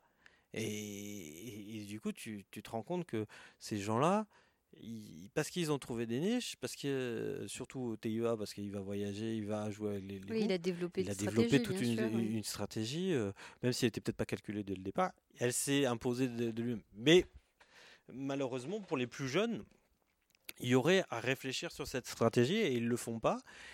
Et à côté de ça, il n'y a pas d'environnement d'artiste. L'environnement de l'artiste, il n'existe pas. Il est. en fait, un artiste, il n'est pas là pour, pour se faire sa promotion, en fait, à la base on lui demande de se concentrer plutôt sur, son, sur sa partie artistique, sur sa partie créative. Et puis, quand tu es artiste, bah, quand tu es un mec qui aime pas ton, ton boulot, euh, quand tu te le prends dans la gueule, bah, ça, te fait mal au, ça te fait mal au cœur. Hein. moi, j'en ai vu qui, qui partaient en pleurs euh, parce que, bah, effectivement. Euh, oui, c'est violent, oui. Ça peut, ça peut être violent. Et même pour avoir été de l'autre côté de la barrière en tant que programmateur, tu, tu peux être violent sans t'en rendre compte, quoi. Mais c'est vrai que des fois, bon, bah, le mec, il est arrivé, ça fait 4 heures que tu fais des écoutes. bon, voilà. donc du coup, il y a toute cette interface-là qui, qui n'existe ce, ce, ce, milieu. Il n'y a pas d'agent ou de producteur derrière, vraiment, oui. Il n'y a pas vraiment de producteur. On est sur de l'autoproduction, énormément d'autoproduction, avec très peu de moyens. Les quelques gros producteurs, vont dire, sont plutôt des producteurs audiovisuels. Euh, puisque le pays a quand même beaucoup travaillé sur l'audiovisuel, euh, mais il n'y a pas de produit. La musique reste le parent pauvre. Et, peu importe euh, quel secteur culturel on, utilise, que ce soit le Holy ou la, musique actuelle, ça reste le, parent pauvre. Sauf que bah, pas de musique, pas de danseur. Ça, on l'oublie. Enfin, si, on peut faire des ballets de Holy euh, en comment dire euh, en silence, mais ça serait un peu un peu bizarre. Il n'y aura pas la même ambiance, c'est sûr. Il n'y aura pas hein. la même ambiance. Hein. Donc du coup, c'est un parent pauvre et du coup, les, structures autour ne, ne, sont pas développées ou les quelques-uns qui l'ont fait pendant un temps ont malheureusement pas toujours été euh, super d'équerre au carré et, et pour plein de raisons, parce qu'économiquement, bah, euh, quand c'était bon, pas équilibré, bah, du coup, bah, tu vas aller sur certains travers ou, ou, ou, euh, finalement euh, t'enfoncer dans un truc que tu voulais pas. Donc c'est là que c'est dramatique pour les musiciens, c'est que cet environnement-là, il s'est pas fait. les groupes préfèrent aussi garder 100% de l'argent parce que j'ai eu plusieurs fois l'occasion, parce que tu me demandais tout à l'heure pourquoi j'avais pas fait de tourneur ou des choses comme ça. Et ben en fait, ce que tu t'arrives, quand tu leur dis bah ouais, mais moi mon boulot, euh, il faut. Oui, ils voient pas forcément l'intérêt pour eux d'avoir un agent. Quoi. Donc quel intérêt pour moi, musicien, euh, j'arrive à me trouver toutes mes dates euh, toute l'année et je touche 100% des trucs. Alors que si je fais intervenir quelqu'un, je vais plus que toucher 85%. Et en plus, déjà, sur les 100%, c'est pas des sommes énormes. Alors, si je me, je me retrouve à toucher 85% d'une somme pas énorme, bah, ça fait encore moins. Donc, du coup, euh, souvent, ils ont du mal à comprendre que, euh, ben, normalement, un, producteur, un agent, un distributeur, ça doit être un partenaire. Quoi.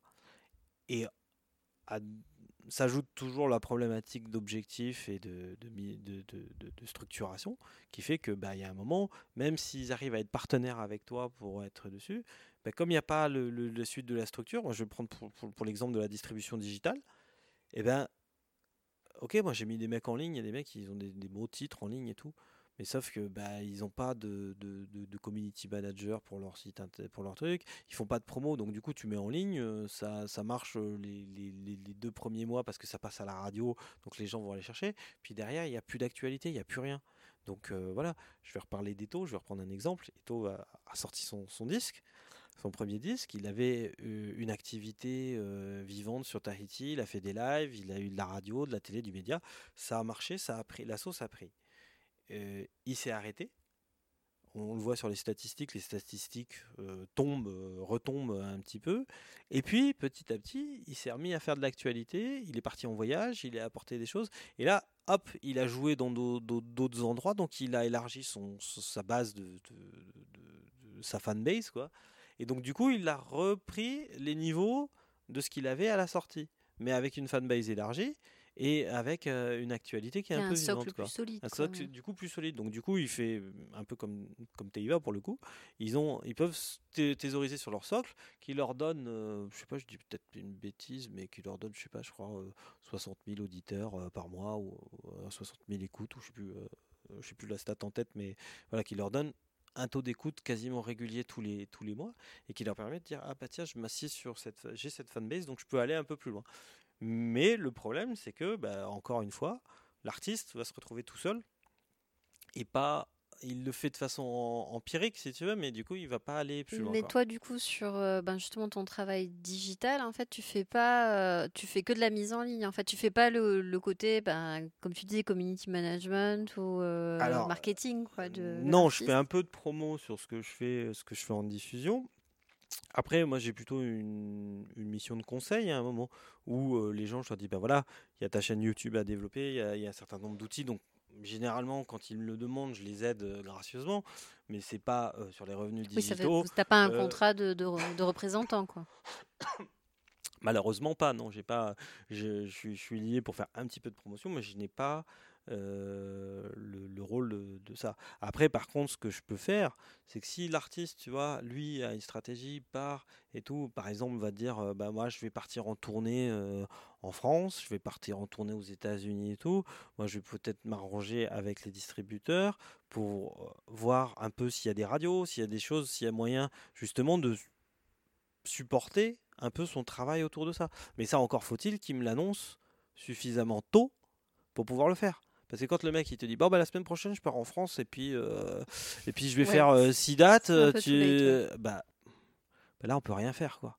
Parce que c'est pareil, la question du temps, la chronologie dans le projet, tout le monde n'a pas la même chronologie du projet et, et c'est c'est bah, chouette de vivre euh, où on peut vivre au jour le jour et c'est super agréable de avoir à se faire des nœuds tout le temps au cerveau, euh, de voir euh, comment on va faire dans six mois ou qu'est-ce qu'on est en train de se projeter à six mois. Mais n'empêche qu'on se retrouve beaucoup, je trouve, avec des, des, des, artistes ou des gens qui, n'ont pas des perspectives à six mois, un an, alors que bah, si tu veux faire quelque chose euh, hors de Tahiti, tu prends pas ton téléphone et t'appelles pour avoir un concert dans 15 jours, quoi. Ça marche pas. Ça peut pas marcher. Et donc du coup, ça c'est un truc qui est, qui est un peu compliqué, un peu long à, mettre. Alors que ben il y a des des, potentiels d'artistes et qui en plus euh, s'ils partaient voyager, s'ils allaient prendre ce risque-là, reviendraient encore plus riches et seraient capables, à mon sens, hein, c'est mon idée, de, mieux définir leur propre polynésianité, si, c'est ce qu'a fait. Pour faire un gros mot. Citer Eto, c'est le cas de ce qu'il a fait. c'est ce cas de ce qu'il. Euh, qui prend un peu, enfin comme ça, l'aspect d'un voyage un peu initiatique. Euh. C'est ça. Et il a tourné pour en avoir fait, pour avoir été sur la route. C'est t'en apprends sur toi, sur les gens qui sont autour de toi. Alors tu vas des fois dans des travers euh, que tu n'avais pas imaginé, qui sont pas très agréables pour ta santé dans le temps, mais tu fais avec. Et, euh, et, à la fois, tu t'enrichis parce que tu as fait des rencontres, as fait et rencontré d'autres musiciens d'ailleurs qui vont être là. Euh, et puis surtout, on a une attraction. Quoi. Quand tu dis tu viens de Tahiti, tu as les yeux, ils s'ouvrent. Enfin, tu dois le voir régulièrement. Quand tu dis tu vas à l'étranger, tu dis que tu viens de, de, de, Tahiti, les gens, tout de suite, ils accordent une attention supplémentaires qu'ils accorderaient pas, euh, voilà, parce que tu restes un point Nemo de, de quelque chose, tu vois, euh, euh, comme un disquaire au milieu du, Pacifique. Donc, donc du coup, ce, truc-là, ben voilà, il faudrait que les, des jeunes puissent le faire un peu plus. Après, tout seul, ils le feront pas. Ils auront énormément de mal. Et c'est pareil pour les gens qui, avec qui ils travaillent, c'est de, de travailler avec des relais ailleurs, quoi. Tu vois, c'est pareil, on parle de partenaires. Euh, moi, j'avais essayé de, tisser ça un petit peu euh, il y a quelques années de ça, d'essayer de développer un peu des relations en allant sur des salons, des choses comme ça. Donc, moi, c'est des contacts que je garde, que j'ai toujours, que, que, je trouve. À... Mais j'ai jamais réussi à monter euh, une délégation, entre guillemets, d'artistes ou même en fait même pas que des artistes ça serait de, producteurs ou de managers pour aller sur des salons professionnels pour faire du, du relationnel avec tous ces gens et justement permettre à ce que euh, ben voilà euh, je suis un artiste polynésien euh, je vais aller jouer en Allemagne ou en Autriche ou j'en sais rien en Europe partout aux États-Unis et bien j'ai quelqu'un qui connaît déjà mon travail qui est du milieu et qui lui va pouvoir porter mon travail dans ce, dans ce milieu, dans son pays. Parce que moi j'ai essayé de le faire hein, avec Pepena, euh, on a essayé de monter une tournée d'ici, de, Tahiti, pour essayer de trouver des, des, dates pour le groupe. On en a trouvé quelques-unes, mais du coup ça n'a pas aussi bien marché que ce qu'on aurait espéré. mais par contre ça m'a bien fait comprendre que non, pour faire tourner un groupe à l'étranger ou ailleurs, il faut que tu aies un partenaire dans ce pays qui lui va te faire jouer. Et c'est le cas par exemple au Japon. Hein. Tu vas pas au Japon sans que tu aies un, japonais qui, qui, lui a tout réglé pour toi et a tout calé pour toi. C'est d'ailleurs, je pense, s'il n'y avait pas de producteur japonais qui venait s'intéresser au Horitaiti, le Horitaiti n'irait pas au, Japon du tout. quoi. Et, et, et donc du coup c'est là où, où là enfin c'est pas il n'y a pas il a pas de critique forcément là-dessus mais c'est où il y a une lacune je pense sur euh, la façon dont la, politique culturelle sur le sur le territoire pourrait être menée où on pourrait justement essayer de, favoriser. Alors c'est peut-être le cas dans d'autres structures euh, culturelles mais pour la musique ça n'existe pas. C'est complètement euh, c'est complètement absent ce côté de, pouvoir au moins fédérer un peu des gens et dire voilà on a l'occasion comme comme on fait avec la CCISM, comme propose la CCISM ou Business France ou des, gens comme ça, de dire ah bah oui voilà on a un vrai business donc on va monter ces délégations là et on va aller chercher euh, des investisseurs, des partenaires pour développer notre projet culturel quoi.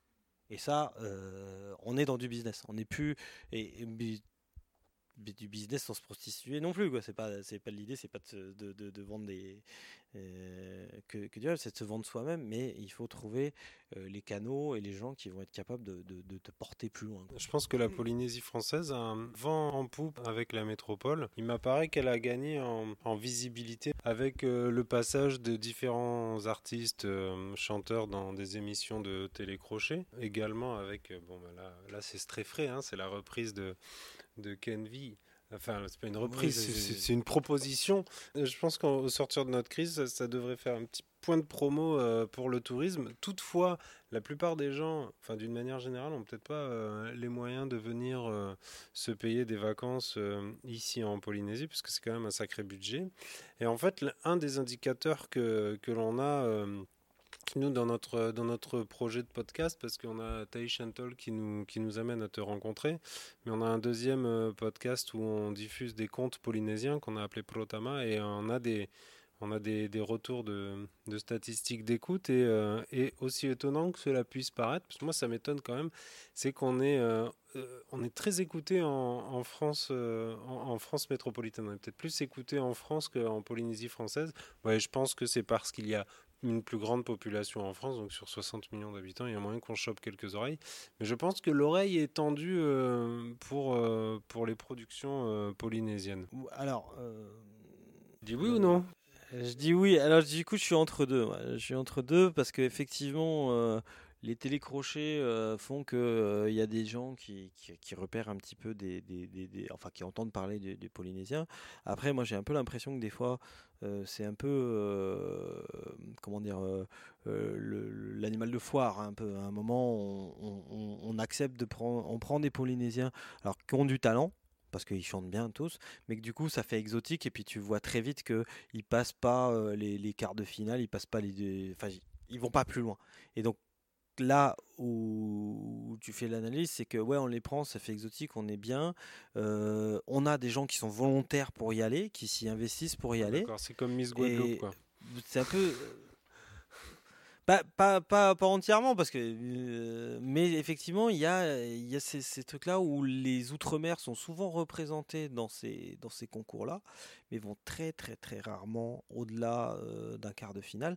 Et c'est pas euh, des fois un manque de talent, hein, c'est aussi un manque d'encadrement, un manque de structuration, où effectivement, il y a des enjeux qui vont bien au-delà dans ces télécrochets-là que de découvrir des talents en réalité. Hein. C'est la, blague de l'histoire, c'est des éditeurs qui ont trouvé un moyen de faire tourner leur catalogue et gagner des droits d'auteur, enfin des droits d'édition euh, à la télévision. C'est surtout ça. C'est une histoire de business là pour le coup. C'est un, vrai business. Après, euh, sur tes stats, j'en sais rien, je ne vais pas les démonter non plus, euh, mais moi je vois sur mes stats et effectivement, alors ça dépend des plateformes parce qu'il y a des plateformes qui ne recensent pas les vues euh, polynésiennes et qui les assimile aux vues françaises. Donc du coup, c'est très difficile des fois de, faire la part. Euh, mais euh, effectivement, on voit quand même, moi je vois des écoutes un peu de partout. Et, effectivement, en France, il y a un peu de public.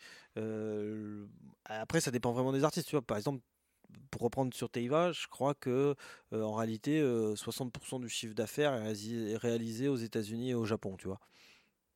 À peu près. Mais parce que les mecs. c'est très lié au Itaïti. Oui, et puis c'est surtout très lié aux usages. Au Japon, ils achètent les titres, ils achètent la musique. Ou ils l'écoutent sur des plateformes euh, payantes. Ici, on les écoute sur YouTube, euh, donc du coup, forcément, euh, ça rapporte moins de, de, chiffres. En tout cas, en chiffre d'affaires, ça, ça, fait plus petit. Donc, Alors nous, le, podcast, ça fait pas de chiffre d'affaires. Oui, ça, bien. Fait que de, ça fait que de l'écoute. Et, et là, c'est pas les plateformes de diffusion, c'est carrément la, la plateforme d'hébergement. D'accord. Donc en fait, elle va récupérer les IP, ouais les informations qui sont euh, reportées par les Et t'as quoi comme proportion T'as d'idée 50-50. Bah, Et parfois, selon les semaines, je parle pas de forcément de Taishan Talk, hein, je parle de Protama. Des semaines, on, va passer à. Enfin, je vais être surpris à 60-40, mais c'est très encourageant. Moi. Alors, ça me donne encore envie de, de, en faire davantage la promotion en métropole parce que je me dis, ouais, il y, y, a des attentes. Et ça me donne envie de booster la promotion ici en Polynésie française également pour dire, bah les gars, euh, réveillez-vous. en termes d'usage, effectivement, tu auras des, des, usages plus, plus fréquents euh, des, des, des, occidentaux, on va dire, euh, en général, sur, sur les usages de podcast. Euh, ici, je connais pas énormément de gens qui, qui, font du, qui écoutent des podcasts ou qui en produisent. Ou... C'est très naissant. C'est très, naissant. On est, on est dans une niche aussi. Vous êtes dans une niche. Mais après, ce qui est, pour moi, une chose qui est sûre depuis très longtemps, c'est qu'on a un capital sympathie, mais pas que français, qui est mondial. Comme je disais, hein, tu vas dans un salon professionnel, tu dis que tu viens de Tahiti, les gens ils vont t'accorder une attention un peu plus particulière. Alors, du coup, si tu as quelque chose à, vendre, à proposer, à machiner, tu peux y aller encore plus. Mais euh, il faut pas oublier que malgré tout, même si on va avoir une attention euh, plus forte, qui va être de prime abord, il faut aussi que ce qui est proposé derrière tienne la route prendre l'exemple, j'avais une chanteuse qui a une très jolie voix. Euh, on va sur un, j'étais sur un salon à Marseille et donc il y a un gars que je connais qui produit du reggae et tout. Il fait ah putain, elle est géniale, elle est mimi, elle est tu vois demi polynésienne donc jolie, euh, elle a une jolie voix, elle chante du reggae. Euh, yes, c'est cool. viens, on la fait venir. Je la, on peut la faire venir. On la met en support sur deux trois trucs parce que on aime bien les sistas qui qui, qui chantent. voilà. T'as d'autres titres à elle? Bah il n'y a pas de suite. Et il n'y avait pas possibilité de donner de suite. Donc du coup, voilà, euh, ce capital sympathie, euh, il faut arriver toujours à, produire quand même quelque chose. Pas oublier qu'il faut produire des choses qui soient à un niveau euh, je dirais, niveau qualité. Enfin, c'est un peu industriel comme mot, mais de l'attente d'un marché, de l'attente d'un de, l'attente de, ce que peut recevoir les gens en face. J'entends, c'est un mot industriel, mais quelque part, euh, la musique est une industrie, c'est peut-être un, de l'artisanat au départ, mais euh, à un moment donné, si tu veux vraiment t'exporter parce que tu as la nécessité, c'est un besoin, c'est indispensable de s'exporter de façon à... Tu, as besoin d'être écouté, sinon euh, tu restes dans ta chambre. Donc, euh, c'est pas un gros mot. Enfin, je pense pas. Oui, non, j'allais aussi dire qu'il euh, y, a une économie de la culture et que non, c'est pas un gros mot d'allier l'économie et la culture, même si bah, c'est vrai que des fois, c'est des frontières qui sont pas toujours évidentes. Euh, veut dire à quel moment l'artiste il euh, garde son indépendance et sa créativité et à quel moment il doit s'adapter à un marché. Donc après, bah, c'est ce, ce dont on essaye de traiter dans ce podcast. C'est justement où est la frontière, qu'est-ce que c'est que le succès et comment on se dépatouille avec tout ça. C'est ça, parce que souvent, moi, ce qu'on ce qu'on voit souvent, c'est que c'est toute la difficulté de l'éducation des publics et de l'éducation des, artistes, hein, sans, vouloir les formater, mais cette éducation-là, c'est que trop souvent, je, on voit des, moi je vois des, gens qui ont envie de faire comme, parce que machin ça marche. Ouais, mais en fait machin ça marche parce que c'est machin, parce que c'est lui. Et, et, tu vas pas, euh, enfin je veux dire, ça sert à rien de se, prostituer pour le coup pour, pour faire des trucs qui ne sont pas toi et qui ne marcheront pas. Je veux dire, même une Lady Gaga qui, qui marche à fond, même si elle est, elle est produite, elle est formatée, c'est des gens qui sont déjà, qui ont déjà leur univers, que ce soit des IA, des diplômes, tous ces gens-là qui, qui sont aujourd'hui, qui font des centaines de millions d'écoutes sur, euh, sur Spotify ou ailleurs, euh, ou voire des milliards d'écoutes, restent souvent eux-mêmes, sont eux-mêmes au départ. Et donc du coup, ils ont, euh, ils ont. Oui, ils ne sont pas qu'un produit, ils étaient des artistes à la base, et puis après, derrière, il y a eu une industrie qui s'est mise autour. Quoi. Parce que l'industrie du, du, de l'artiste jetable, entre guillemets, des tubes de l'été, puisque du coup, si on veut revenir sur Kinvey, ben Kinvey, ça, la date à laquelle il sort, c'est un, c'est un travail de tube de l'été. Donc il veut vraiment être sur une sortie de tube de l'été. Euh, il sort pile poil euh, à la sortie du confinement. Euh, donc du coup, c'est bien joué. Alors je sais pas si, ça a été vraiment, mais ça tombe bien parce que des gens qui ont ras-le-bol, qui ont envie de s'évader et qui ont, été enfermés chez eux, bah, ils rêvent de venir chez nous. Donc moi je pense pas que ça va faire des touristes. J'ai bien peur que ça fasse plus des, des sortes de boat people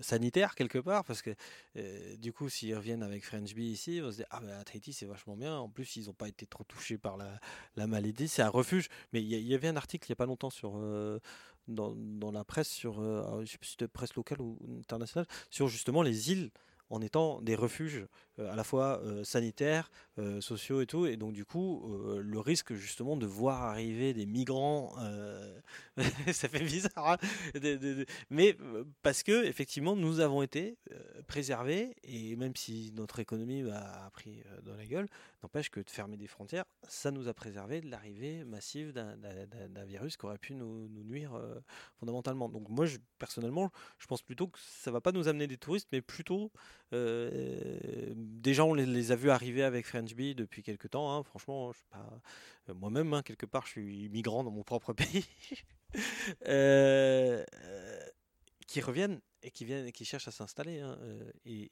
ça, voilà. Alors bon, mais voilà. Après, pour revenir sur la partie musique c'est que justement les artistes qui sont des tubes de l'été et tout, bah c'est du jetable, donc finalement la prod elle les a faites, ça a bien marché, on a fait notre beurre dessus, en plus, généralement, euh, quand tu veux copier, c'était un produit commercial, en général, tu n'as pas, les, pas les deals les plus avantageux. Donc même toi, en tant qu'artiste, euh, tu, tu ramasses pas tant que ça. Alors c'est sûr que si d'un coup, bon, bah, tu as ramassé plusieurs millions, ça te permet de vivre plusieurs années comme ça dessus, mais on est quand même... ouais, c'est pas l'objectif recherché non plus. Quoi. Bah, en fait, moi je connais des gens qui ça fait 20 ans ou 30 ans qui font de la musique, ils ont peut-être pas sorti, ils ont jamais sorti un tube planétaire ou un truc comme ça mais ils ont toujours continué à faire leur musique, toujours vécu de cette musique, ils vivent correctement, ils ont des maisons, ils, ont, ils, ont, ils sont propriétaires ou autres, ils ne sont pas à la rue, mais ils sont depuis 20 ans sur scène, régulièrement sur scène. voilà, il y avait Didier Super par exemple qui est passé il n'y a pas longtemps avec toutes ces polémiques et, tout. Le mec, ça fait 15 ans qu'il fait ce, spectacle-là, il est jamais passé non plus, enfin il est passé à quelques télé ou radio nationales de temps en temps, mais en fait il n'a jamais cherché à le faire. Et le gars continue sur sa lancée de son personnage à tête de tête de con. Euh, c'est ça, hein, je pense que tu peux le dire, parce qu'il le bah souhaite. oui, il le souhaite, hein, c'est ce personnage tête de con. Euh, et il poursuit dans cette voie-là. Et puis ça, ça fonctionne, mais il gagnera jamais des millions, il roulera jamais en Tesla, euh, mais il s'en fout. Parce qu'il fait ce qu'il aime. Et ça, ça c'est un truc. Moi, j'ai l'impression, les gens, quand ils me voient faire le magasin, ils me font Ouais, mais tu vas pas, tu gagnes pas beaucoup d'argent, machin. c'est pas mon objectif dans la vie. Mon objectif, il est à un moment de me faire plaisir. J'ai pas envie de me lever le matin, même si c'est pour gagner un demi million tous les mois, pour me faire chier dans un bureau ou faire un truc qui me parle pas, quoi. Tu ou arnaquer des gens à tour de bras. Voilà, ou arnaquer des gens à tour de bras en vendant des, des trucs impossible. Donc, euh. Et donc les perspectives euh, du magasin euh, ici, continuer à faire ce que tu aimes, c'est. Ah bah, du coup, c'est de. Enfin, c'est une économie multicelle, ou on va dire, ou multicellulaire, quoi. Donc, donc du coup, parce que je sais très bien qu'il n'y a pas. Les uns alimentent l'autre, en fait. C'est l'idée qu'il n'y a pas de, de, c'est pas imperméable entre les secteurs. Et moi, je suis un peu toujours touche à tout euh, et j'aime bien, euh, j'aime bien pas toujours rester que, que, dans un truc. Donc le fait de pouvoir travailler sur, sur plusieurs aspects, euh, voilà, ça permet aussi de rebondir et d'avoir, voilà, de, demain, j'ai une bêtise, hein, demain j'ai la partie prod qui marche parce que le jeune artiste rappeur avec qui on travaille, on arrive à sortir un super bon truc. Bah, ça me permettra d'avoir plus d'aisance pour travailler sur le magasin. Donc finalement, là où le magasin se met à marcher vachement bien, bah, du coup, je peux réinvestir dans de la prod ou des choses comme ça. Donc les uns et les autres sont communiquent. Donc euh, finalement, euh, ce que je vais amener à un endroit euh, devrait se répercuter sur un autre. C'est plutôt comme ça que je le vois, parce que j'ai jamais imaginé le magasin comme seule et unique ressource à la fois intellectuelle et, fiduciaire, financière, si tu veux, de, de ma vie. D'ailleurs, c'est le sentiment qu'on a en venant, hein, c'est que c'est plus qu'un magasin, c'est un lieu. Enfin, tu vois qu'il y a, y, y autre chose derrière. D'ailleurs, il y a un gramophone, tout ça. ouais, c'est pareil. Tu vois, genre, euh, dans, quand j'ai fait le quand j'ai commencé le magasin, on m'a dit ouais, vas-y, il faut que tu mettes de la déco, il faut que tu mettes ci, ça. Et euh, j'ai dit non, je veux pas mettre de déco. Je veux faire de la déco. Euh, au fur et à mesure de la vie du magasin. Donc il y a des trucs qui s'entassent, euh, il y a des trucs qui restent. Euh, il y a un jour, euh, voilà, un jour on m'a amené un poster du Hellfest. Un jour j'ai retrouvé dans une, dans une poubelle un, tableau d'une expo au musée Gauguin de 1985. Alors là, c'est un autre collecteur et franchement, ça vaut le coup de venir dans ta boutique juste pour ça. Hein. Et, on m'a déjà demandé si je l'achetais. Ah, si ça m'étonne pas, ça m'étonne pas. Tu vois, pareil, il y, a un tableau des Rolling Stones là-haut. Bah, je l'ai repris à, une amie. Qui, il était au papa d'une amie qui est décédée. Et du coup, je lui dis bah écoute, tiens, je te le prends. Je te, l'achète parce que bah du coup, bah j'ai une amie, donc voilà, on, le reste là quoi. il y a un vinyle coupé en étoile? Oui, il y a un vinyle coupé en étoile. Et, alors ça, c'est un reste de Noël. tu vois, comme quoi on fait des expérimentations. des ateliers. on fait des ateliers. Bah, il y a pas ce Noël là. Le Noël d'avant, j'avais fait un sapin de Noël en vinyle où j'avais collé des vinyles sur une structure en bois et j'avais fait, j'avais fait un sapin de Noël en vinyle. Donc voilà, et donc du coup, y a, on a fait des tentatives de découpe de, de vinyle euh, pour faire des, ça. Euh, il y a quelque part euh, caché des sortes de vide-poche fait de vinyle fondu, tu vois. je sais pas où ils sont. ils ont été déplacés. voilà, donc du coup, c'est, ça se fait comme ça. du coup, ça crée des histoires, tu vois. Ah ouais, non, mais on sent que c'est un, pareil, un, vrai beau lieu que tu as, réussi à créer. Hein, donc, donc c'est ça, la vie, elle, se crée petit à petit, puis en faisant des petits bouts à droite à gauche même si il faut pas perdre de vue d'avoir un objectif, de dire tiens j'ai envie d'aller là, j'essaie d'aller de creuser le truc jusqu'au bout, même si des fois c'est difficile quoi. Aujourd'hui je sais que là l'avenir va être compliqué. Ça, ça, déjà, ça commence déjà à être compliqué financièrement là parce que bah, un mois sans activité, bah, ouais, non, c'est sûr. Donc du coup, il faut que tu réfléchisses à dire tiens comment je vais, je vais faire, comment je vais me redresser. Après, par exemple, moi je suis pas partisan du tout du, du prêt. J'aime pas trop ça. J'aime pas aller faire engranger des dettes comme ça. C'est pas une. Je trouve que c'est pas la, la, meilleure idée qu'on puisse avoir dans une, dans une vie pour développer un, un business. le mieux, c'est plutôt de construire pas à pas avec les petits moyens qu'on a. Et puis, bah, c'est pas grand et énorme tout de suite mais n'empêche que voilà, euh, si j'avais eu euh, plein de sous euh, d'avance, j'aurais peut-être pris un salarié et aujourd'hui je serais dans la merde parce que j'ai un salarié. bon bah aujourd'hui, bah, je sais que pendant quelques mois, je vais peut-être pas me verser de sous du tout. Mais tant pis, on a commencé le, le farapou, il est commencé depuis quelques temps. donc, donc, donc, voilà, donc du coup c'est il n'y a pas le, le, business, il est euh, de, de s'occuper un petit peu de à droite à gauche. Je trouvais euh, euh, il n'y a, a, pas de grande rivière, il n'y a pas de grand fleuve, il y a que des petites rivières, tu sais. Pour parler musique, produit, support, moi je suis partisan de la découverte de l'artiste. c'est mon approche, hein, c'est perso, chacun fait comme il veut. C'est-à-dire que moi je suis un petit peu anti-playlist. Je m'intéresse à l'artiste et je pense qu'il ne faut pas écouter un titre, je pense qu'il faut écouter un album, comme on regarde une série de tableaux ou quoi. Je pense qu'un album, c'est une œuvre à part entière. Alors, justement, c'était un truc moi, que j'aimais bien avec le vinyle. Mais c'est vrai que l'album, c'est une histoire, souvent. Et la, difficulté du, du, digital aujourd'hui, c'est qu'on privilégie beaucoup le single. Et donc, du coup, on arrive à des choses un peu plus, euh, un peu plus jetables où les gens vont écouter un titre et et Dieu sait que le nombre de fois qu'ils vont l'écouter, ce qui était pas plus difficile quand tu avais une cassette qu'il fallait rembobiner à chaque fois pour écouter le titre. Alors des fois tu pouvais te faire des cassettes avec le même titre hein, en répétitif pendant 40 minutes. Hein. C'est, j'en connais qu'on fait, pas moi. Euh, après l'idée de compilation euh, ou de best-of, des fois ça donne quand même un bel aperçu.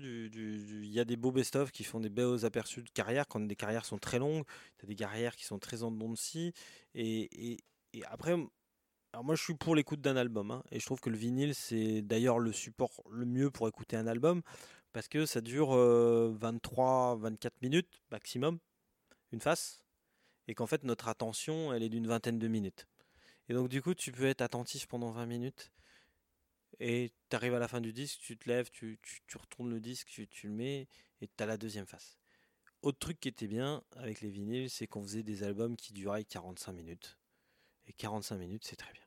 Moi, quand avec le CD, il y a des disques, euh, je connais pas la chanson 12, 13, 14, 15, je, enfin, quand je les ai écoutés, c'est parce que j'étais endormi ou j'en sais rien, mais je veux dire, les albums fleuves d'une heure et demie, ça n'a pas ça n'a pas grand intérêt, je trouve, et ça perd l'intérêt de, l'histoire de l'artiste. Sauf s'il a un projet, mais même, en ayant des projets, je trouve que le projet, je trouve que, même des gros albums, par exemple de Pink Floyd, comme The Wall ou, autre, qui, est un double album, bah The Wall, tu l'écoutes en deux parties, et finalement, il y a peut-être même une partie que tu préfères que, l'autre. Moi, je préfère le disque 2 au disque 1, par exemple. Euh, euh, euh, mais du coup, effectivement, rentrer dans la carrière d'un artiste sur le truc, ça c'est propre à chacun parce que je pense que la musique d'abord, tu l'écoutes parce qu'elle te fait plaisir, elle crée des sensations, elle crée des, elle te crée des choses.